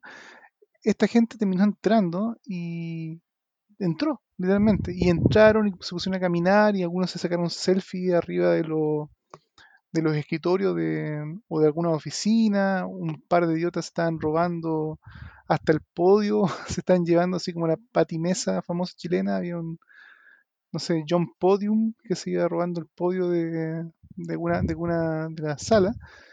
Y finalmente quedó un poco en eso, en desorden, en destrucción y nada más, digamos, no una revolución muy, organizada. Pero la pregunta que queda después detrás de ese análisis es, ¿pero por qué entonces una masa de gente independiente que afortunadamente eh, no supieron qué hacer? ¿Cómo fueron a marchar y, entre comillas, exponerse? Y, entre paréntesis, más allá del de, desorden, hubieron muerto en esa circunstancia. Una mujer recibió un disparo de uno, uno de los agentes de seguridad y murió más otro, policía que producto de, ese, de la escaramuza y de palos repartidos recibió unos golpes en la cabeza y creo que el día siguiente, subsiguiente murió y más otras personas más. No fue gracioso y no fue una broma. Eh, cuando yo creo que hay llamados políticos, digamos, de, de ser un presidente que puede o no ser cuestionable en sus decisiones, a prácticamente dar la vida por una causa, y especialmente una causa política donde en realidad la gente no tiene que ir a luchar por su vida o a dar la vida por algo, sino en realidad se tiene que debatir con pasión, se tiene que luchar por la idea, pero no para ir a matar al otro o exponerse que el otro me mate. Y ahí hay un caso, yo creo, donde netamente el apelar a, eh, apelar a las emociones, que en este caso Trump encendió las emociones de todos los participantes en su rally, es el caso paradigmático donde alguien que solamente apela a las emociones, a marchen acá y tienen mi apoyo y vamos al Capitolio, donde en realidad no tenían que ir y había gente dentro de la, del sistema legal y político norteamericano haciendo las cosas como tenía que ser, ese tipo de personas son peligrosas y ese, tipo de personas, ya sea un presidente de un país o un político o un candidato, eh, hay que intentar que yo creo no lleguen a esferas de poder donde puedan ser peligrosos si son detectados a tiempo. Y es un llamado de atención yo creo que para todo el planeta, de que por muy democrático que sea el juego, de que cualquiera puede representar a, una gran parte de una población, alguien que justamente se encarga sistemáticamente de apelar a las emociones y no realmente a la razón, puede ser a la larga una persona peligrosa y puede causar la pérdida de vidas que no tendrían que jamás haberse perdido. Así es, Mario. Bueno, felizmente todo este, todo estos asuntos que sucedió en el Capitolio no pasó eh, más que ser un capítulo más de South Park, digamos. ¿ah? Si nosotros hubiéramos Em, los, eh, los monos estos, los subparks, seguramente hicieron una predicción de esto. Eh, felizmente no pasó a mayores y es una minoría dentro de la minoría. O sea, es, eh, gente que hay, digamos, felizmente es, muy minoritaria. Ahora, ¿por qué pudieron entrar al Capitolio? Bueno, casi todos los edificios de ahí de, de esa zona, del mall que le llaman, eh, son abiertos y tienen eh, muy pocos guardias. Entonces, yo imagino que ahí los que realmente cometieron error fue el servicio de inteligencia, o sea, no, no saber que venían estos, estos tipos a hacer lo que venían a hacer. Eh, porque, de hecho, yo vi lo que vi en la televisión, que había muy pocos policías, muy poca, muy poca gente para contener todo eso. Entonces, y, con unos pocos unas pocas personas pudieron entrar y hacer todo. Pero en general, estos, casi todos estos edificios que hay ahí en, el, en, el, en esa zona, el Capitolio, incluso eh, la misma Casa Blanca, uno pidiendo autorización, digamos, puede entrar sin ningún problema, a ciertas partes, no, no a, todo el, a todo el edificio. Y el Capitolio, eh, uno puede entrar ahí perfectamente al hall central sin prácticamente ningún problema. Felipe. Claro, volviendo y retomando esta idea de, atender así los políticos y las políticas, ya sea en el contexto de elección de nuestros eh, convencionales constituyentes o en el contexto de cualquier elección o de decisión política en cualquier lugar del mundo, volviendo a esta idea de la importancia de ver que eh, las propuestas, no solo las propuestas o los planteamientos de, de los candidatos y candidatas no solo consiste en apelar a las emociones, yo creo que también sirven como ejemplo ilustrativo algunos personajes nefastos en la historia de la reciente o, relativamente reciente de la humanidad, eh, que se suelen citar a menudo, pero creo que, sirven como ejemplo, que son el típico caso de, de Hitler y de Stalin, por ejemplo, ya que eran líderes políticos que sus discursos constantemente buscaban exacerbar la, las emociones eh, de, no sé si llamarlo electorado, de eso, en esos regímenes prácticamente sus súbditos, porque eran autocracias sumamente duras. Eh, buscan exacerbar las emociones. Bueno, en el caso de Hitler es muy notorio y los videos de, los discursos de Hitler son bastante conocidos, pero Stalin en ese sentido tampoco se queda atrás. ¿ya? Eh, ¿Y qué ocurre? Que yo creo que la clave está en atender que eh, si bien es cierto, como he dicho, las emociones son válidas y hay muchas, eh, muchas propuestas políticas que pueden despertar nuestras emociones y eso no necesariamente está mal, Por ejemplo, eh, para mí el tema del cambio climático y de luchar contra el cambio climático es un tema que, me apasiona mucho y que despierta bastantes emociones en mí. Por ejemplo, cuando yo veo algún político o alguna política que desestima eh, la importancia de dicho problema, me, genera molestia, me genera preocupación y una serie de emociones aversivas. Cuando veo que algún político o política eh, plantea la, importancia de luchar contra esto y propone medidas concretas para eso, también me genera cierta cuota de satisfacción. Eh, aunque sé que, que, hacen falta tomar muchas más medidas. Entonces, ahí no el problema es que se activen determinadas emociones. El problema es cuando, junto con esta activación de emociones, hay un intento deliberado por cancelar la, la capacidad crítica y cancelar la racionalidad. Y estos líderes como Hitler o Stalin, podríamos ver otros ejemplos, pero son los más obvios y creo que para, para estos efectos sirven, el movimiento que hacían es que, junto con tratar de exacerbar las emociones, buscaban sistemáticamente cancelar la, la capacidad de, ejercer crítica y la capacidad de analizar racionalmente las medidas. Porque para, esas personas era muy conveniente hacer tal cosa. ¿ya? Es tener prácticamente a un montón de gente a merced De, de la tecla emocional que ellos quieran apretar en uno u otro momento. Y cancelar la capacidad crítica que es es la única herramienta que permitiría de una otra forma eh, dar, darse cuenta de lo que se está haciendo y, oponerse a ello. Entonces eso es sumamente importante. Y para finalizar con mi intervención respecto a este tema en particular, eh, quiero eh, mencionar este libro y esta teorización que, que, hizo Daniel Kahneman en torno a los ecos cognitivos en su libro Pensar pensar rápido, pensar despacio, no me acuerdo en cuál orden ibas en el título, pero en este libro eh, él da cuenta de muchos experimentos que realizados tanto por él, con su compañero Amos y otros científicos y científicas del mundo respecto de psicología, eh, de los ecos cognitivos, de las heurísticas cognitivas. Eh, hay un experimento que recuerdo que, que, me llamó mucho la atención cuando leí ese libro, que es que hacían a personas manifestar su posición respecto de ciertos temas, pero eh, haciendo que mientras analizaban el, tema o el problema en cuestión, algunos le hacían que mordieran un lápiz como para fingir la, postura de una sonrisa y a otros le hacían que funcionaran el ceño. Y, ese, en ese experimento, que fue replicado pues, por otros investigadores e investigadoras eh, de diversas formas, se mostraba que el solo hecho de, estar sonriendo o estar con, una postura o una gestualización facial que diera cuenta de risa o de enojo, condicionaba la toma de decisiones respecto de determinados asuntos. ¿ya? Esto a nivel de población, no, necesariamente todo se daba de, igual manera en una persona, pero la verdad es que la evidencia era bastante consistente y, y mostrar de cómo, de una forma, las emociones y todo el patrón, ¿ya?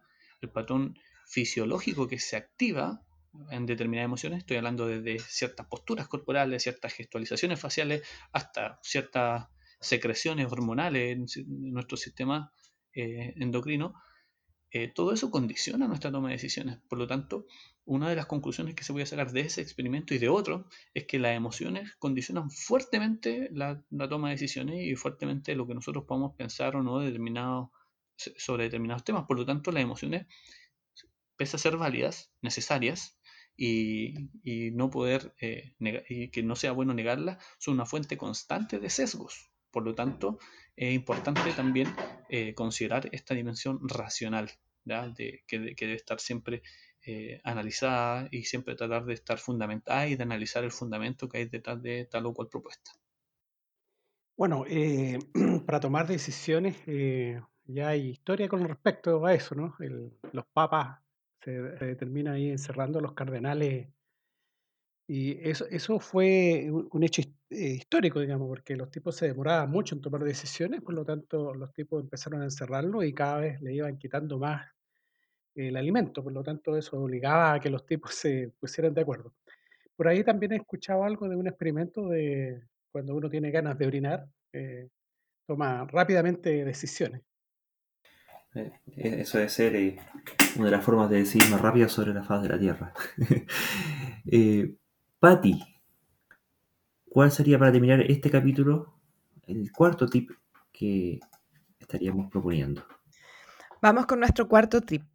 ¿Transparenta las propuestas nuestro candidata o candidato constituyente en que basa su campaña?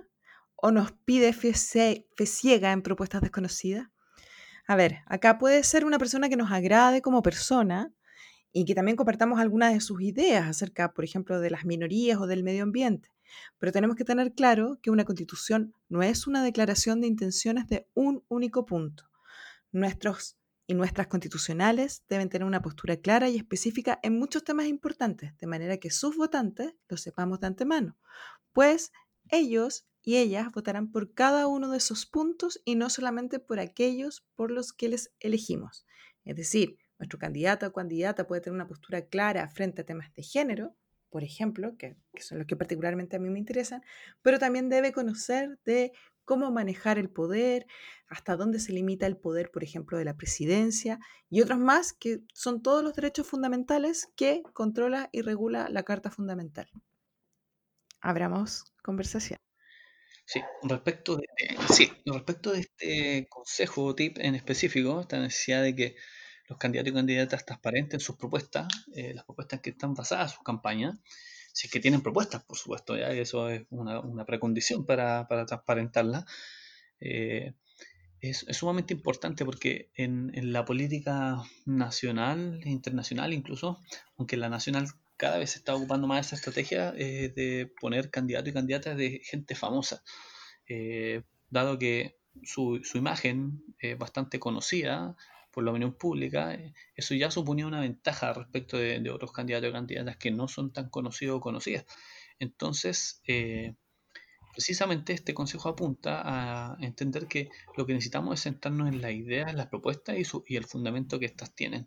Por lo tanto, si un candidato o candidata no transparenta sus propuestas, eh, estamos ante un problema, porque finalmente al votar por esa persona no sabemos por qué estamos votando en concreto y solo nos estamos basando en criterios tales como la fama, como la simpatía, o como bien explicó Patti anteriormente, por el solo hecho de que ese candidato o candidata tenga una idea en particular que nos parezca llamativa, pero eso no implica necesariamente que vaya a desempeñarse bien en otras materias en las que no hemos conocido sus propuestas, o en las que quizás no tienen propuestas.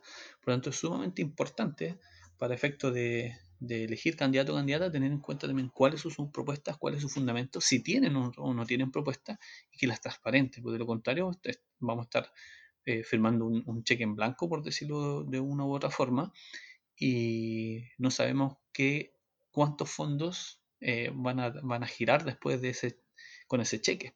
Así que es sumamente importante este punto. Daniel. Bueno, la, el tema de, la elección de mucha gente que tiene una fama por ser un actor, por ser alguien conocido, eh, puede ir a todo nivel. De hecho, así como vimos en el caso norteamericano, han habido actores que han terminado siendo presidentes, como el caso de Ronald Reagan, o al menos gobernadores que por tema de la nacionalidad no pudo llegar más arriba, en el caso de Arnold Schwarzenegger, en California. Uno puede discutir que tan bien o que tan mal lo, lo, lo pueden haber hecho, y en principio, por el solo hecho que hayan sido actores, no es algo que ningunee sus capacidades o, las ideas políticas que pueden haber defendido.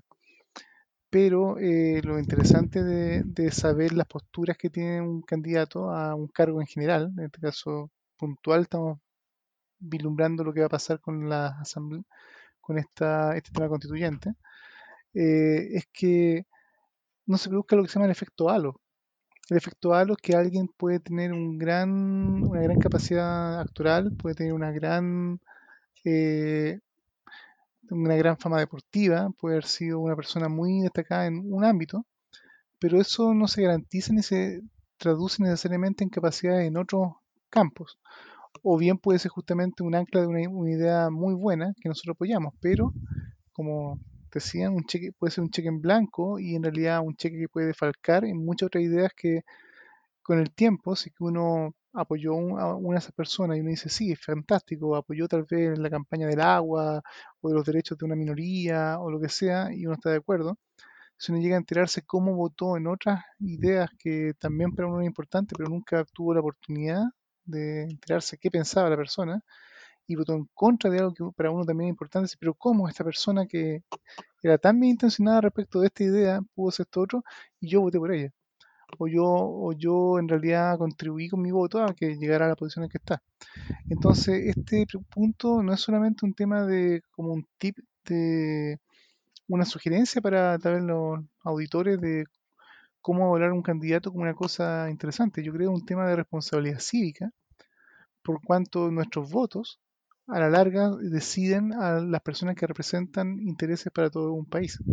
Y por lo tanto esa responsabilidad cívica ya en este caso no es solamente un tip tal vez yo diría eh, opcional o un tip de una, sugerencia de que mira si tú lo haces interesante. Yo creo que habla de la responsabilidad cívica de cada ciudadano de informarse por quién vota y informarse de las responsabilidades que tiene, va a tener un candidato y eventualmente un, el postulante ya en su cargo y por lo tanto que la elección que hacemos sea informada para elegir a personas más idóneas y que nos representen en, todo en todos los aspectos y no solamente en algunos pocos que por efecto halo o por solamente una idea fuerza eh, nos represente mientras que nos traicione en todas las otras posturas que nosotros nunca vimos en el candidato porque nunca transparentó oportunamente.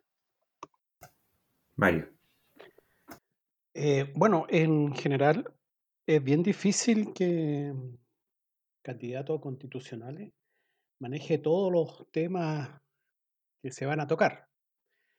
Uno podrá tener, digamos, una, una visión general de lo que de lo, la persona va, piensa, digamos. Sí.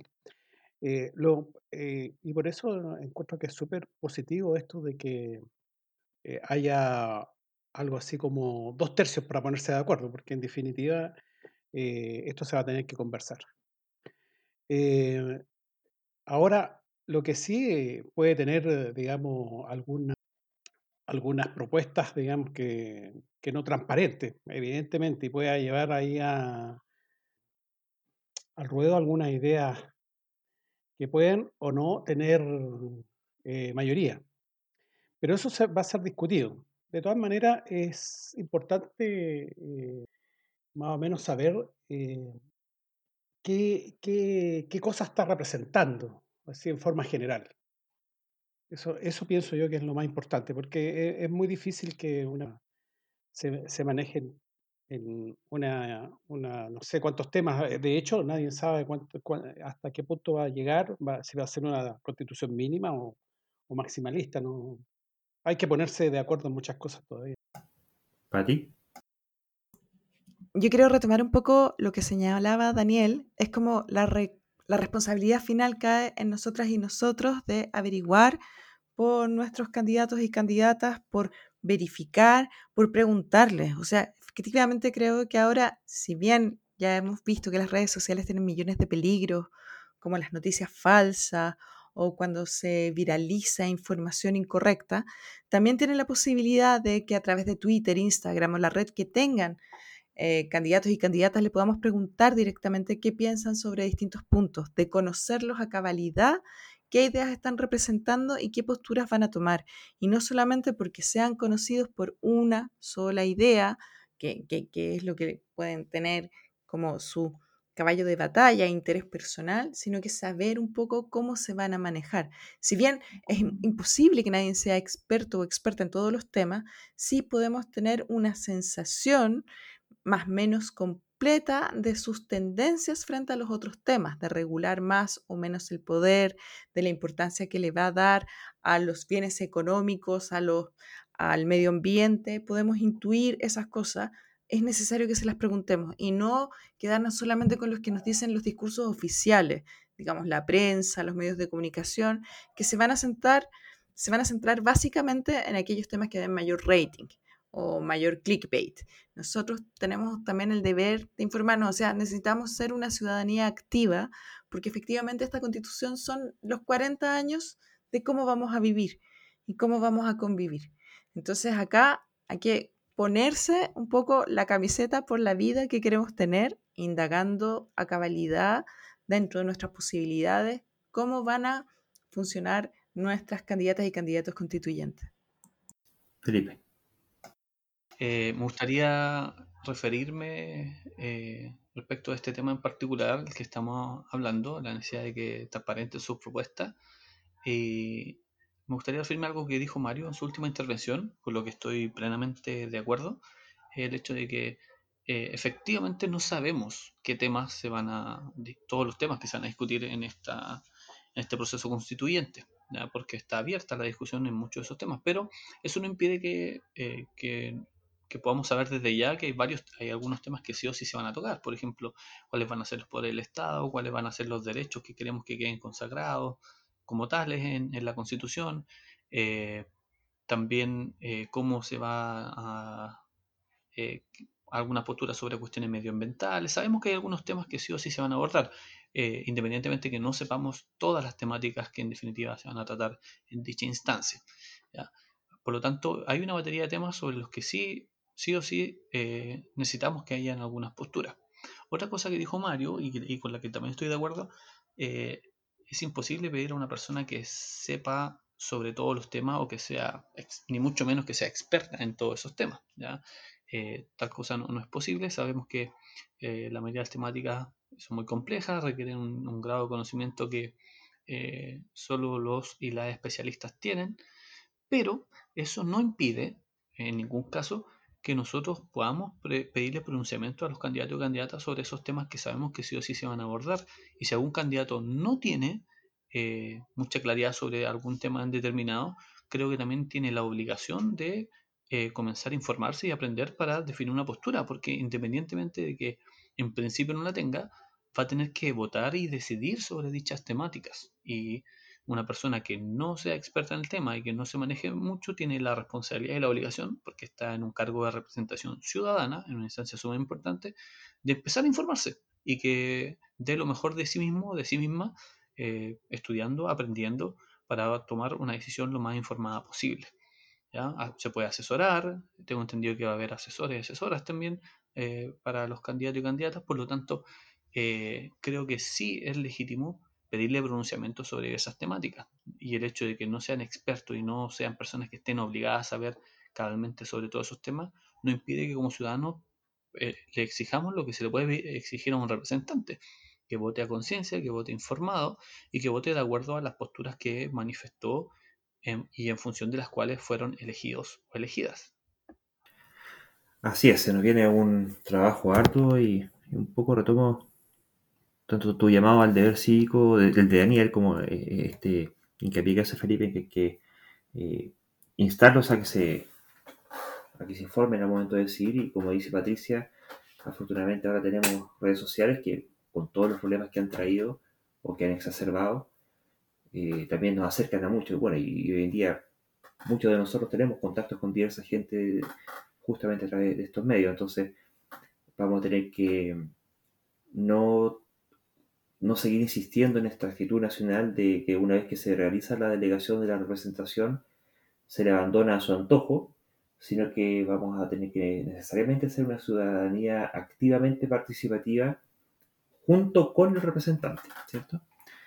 Así que bueno, estimados escuchas, les damos eh, el agradecimiento por los que han tenido la paciencia de llegar hasta acá. Muchas gracias, eh, Patricia, Mario, Felipe y Daniel, por vuestra participación. No sé si quieren cerrar alguna palabra antes de terminar. Dar las gracias a, nuestros auditores por la paciencia.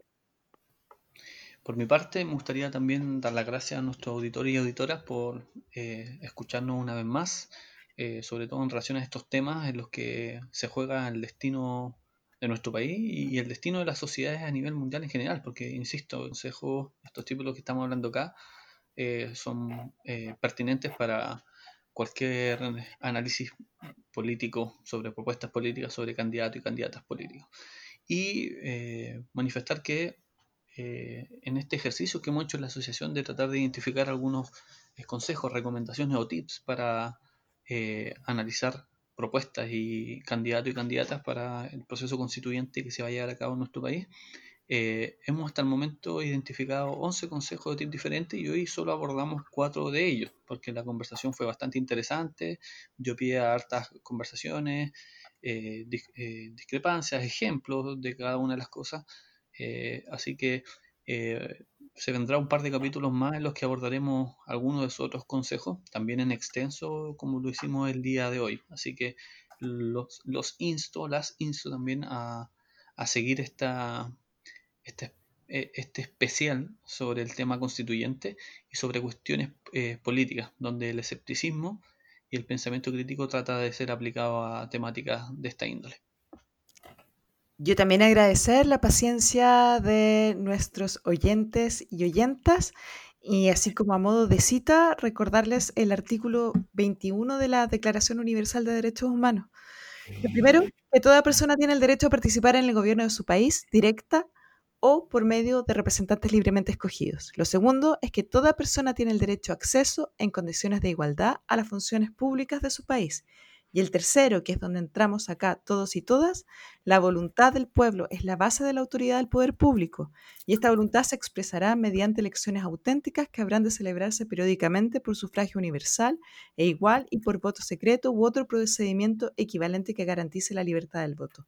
Y acá es donde queremos que este tercer punto sea ejercido con conciencia, pensado, racionalmente y que tengamos todos y todas herramientas para ver que nuestros representantes básicamente hagan bien la pega que le estamos pidiendo y para lo que les estamos eligiendo que hagan. Eso, un abrazo y muchas gracias. Bueno, yo también me despido. Eh, espero que haya gente que haya escuchado con atención este podcast. Agradezco la paciencia y el interés. Y quiero dejar como mensaje final es que toda esta tarea, por mucho que nosotros hemos pontificado respecto a posibles lineamientos o ideas, son solamente eso, lineamientos o ideas que pueden ser interesantes, pero lo que viene en, la vida de cada ciudadano es llevarlo a la práctica. Y eso va a significar justamente un trabajo personal de cada uno de los votantes, de de verdad hacer su tarea cívica e investigar, tal vez usando otros lineamientos u otros personales, para elegir un buen candidato. Y eso no hay ni asociación ni de escéptico de ningún tipo que pueda hacer esa tarea. Y obviamente las órdenes de partido o la guía de alguien que diga vote por es justamente lo que nosotros llamamos a cuestionar. Por lo tanto, invito a todos a justamente participar activamente y pensar, cuestionar y elegir con sabiduría. Muy bien, entonces, muchas gracias a todos quienes escuchan y quienes hablan. no dejen de comentar en nuestras redes sociales y les dejamos invitados para un próximo capítulo de nuestro podcast Escépticos del Más Acá. Un abrazo y hasta pronto.